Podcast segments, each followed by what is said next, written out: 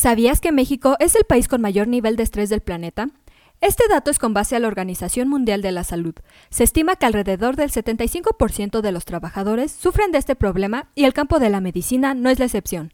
Por lo tanto, es bastante probable que tú o alguno de tus colegas lo desarrollen en algún momento de su vida profesional. Es por ello que en este episodio te daremos algunos consejos para disminuir el estrés dentro de tu consultorio médico. Comencemos.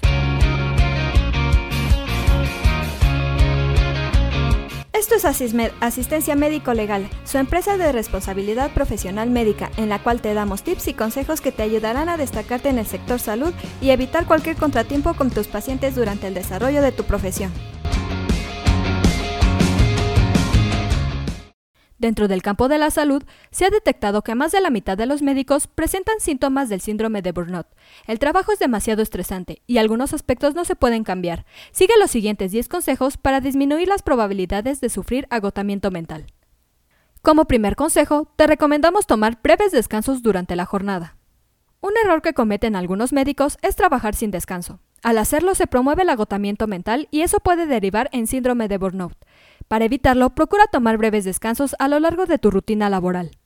Un segundo consejo es practicar ejercicios de respiración. Dentro de los tiempos para descansar que puedes tomar durante tu trabajo en consultorio, realiza ejercicios de respiración. Una actividad tan sencilla pero repetida de manera constante te ayudará para combatir el estrés.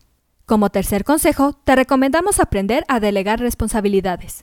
No te acostumbres a realizar todas las cosas tú solo. Recuerda que cuentas con un equipo de trabajo y cada elemento te puede apoyar en funciones específicas. Si realmente tienes muchas cosas que hacer, solicita ayuda. Utilizar el apoyo de la tecnología es nuestro cuarto consejo. Dentro del campo de la medicina existen innovaciones constantes que te pueden ser de utilidad para tus labores cotidianas. Desde aplicaciones móviles hasta el uso de expedientes electrónicos te pueden ayudar para ahorrar tiempo. Asimismo, recuerda realizar ejercicio. Si tu mente se encuentra bastante confundida a causa del estrés, el ejercicio físico regular ayuda a refrescar las ideas, gracias a la producción de cortisol y endorfinas. Un sexto consejo es evitar distraerte con el teléfono. Existen hábitos nocivos como utilizar Internet para cuestiones ajenas a tus labores dentro de tu jornada laboral, además de quitarte tiempo, también genera una mala impresión en los pacientes, así que procura no hacerlo. Otro consejo es programar tus actividades del día. Haz una lista de tus actividades del día y planea tus objetivos para que puedas aprovechar el tiempo al máximo. Como octavo punto, te recomendamos analizar todas tus labores del consultorio. Piensa en lo que debes hacer y cómo lo debes hacer para evitar errores. Al final, te ayudará a ser más eficiente en tu trabajo y disminuir tus niveles de estrés. Un punto importante es fomentar un sano ambiente de trabajo. En ocasiones pasas más tiempo dentro de tu trabajo que en tu hogar. Por lo mismo, es necesario que exista una relación cordial entre todos los colaboradores y tú, para evitar problemas internos. Como último consejo, pero no menos importante, aprovecha tus vacaciones. Fuera del consultorio, aprovecha cuando tengas oportunidad de tomar unas vacaciones. Más allá de ser un beneficio al que tienes derecho, es una actividad que sirve para relajar tu cuerpo y mente. Toma en cuenta estos consejos y te garantizamos que tus niveles de estrés bajarán y vivirás días más tranquilos y productivos.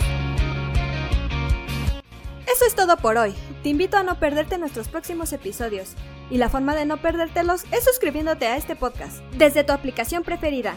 Y si te ha gustado este episodio, compártelo en tus redes sociales, con lo cual estarás ayudando a otros colegas a mejorar dentro de su consultorio o clínica y estarás ayudando a llegar a más personas. Si gustas dejarnos algún comentario o valoración en cualquiera de nuestras plataformas, te estaré muy agradecida, ya que sabré que estás ahí. De igual manera, te invito a que visites nuestra página en www.asistenciamedicolegal.com, así como nuestras redes sociales que son Facebook, Instagram y Twitter. Hasta la próxima. Everybody says that good things never last.